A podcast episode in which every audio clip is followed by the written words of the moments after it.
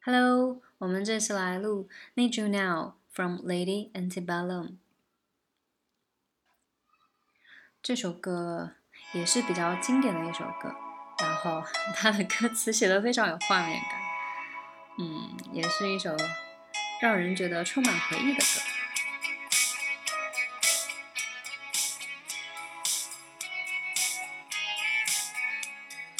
Picture perfect memories scatter all around the floor.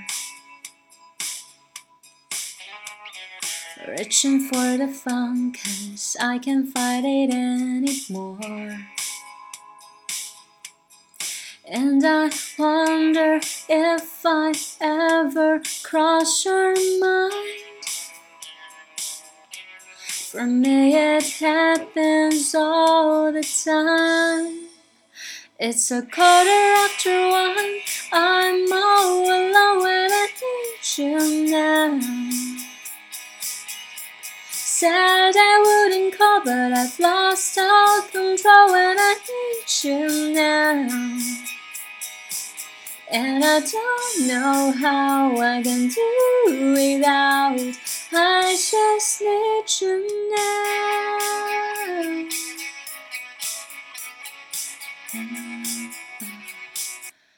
好，我们这次先录到这里。啊，这首歌也是有点高，然后我唱不上去，比较尴尬，大家不要介意。我们来看一下它的发音方面。这首歌其实速度比较中等，然后连读也还好，所以这首歌的难度还比较低哈。主要是考验的是大家唱歌方面的功底，而不是英语发音方面的功底。好，那后者就交给我。嗯，这首歌我们来从第一句话开始看。Picture perfect memories，这个地方就是 memories，嗯，memories 拖长。Scatter all around the floor，scattered all around the floor，这里有个四连，很丝滑的感觉，对不对？因为它有连读。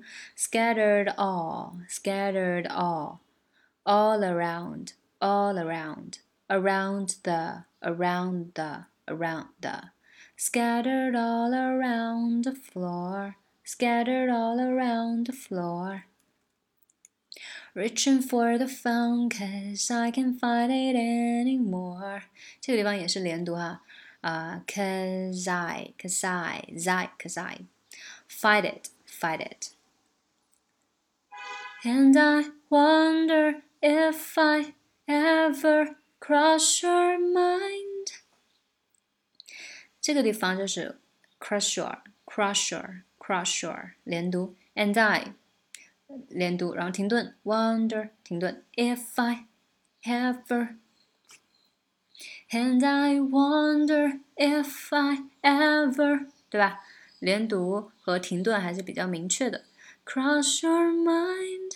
For me it happens all the time. For me it 是吧？May it 连读，然后停顿，happens all the time，happens all 连读，然后它的停顿大家可以把握一下。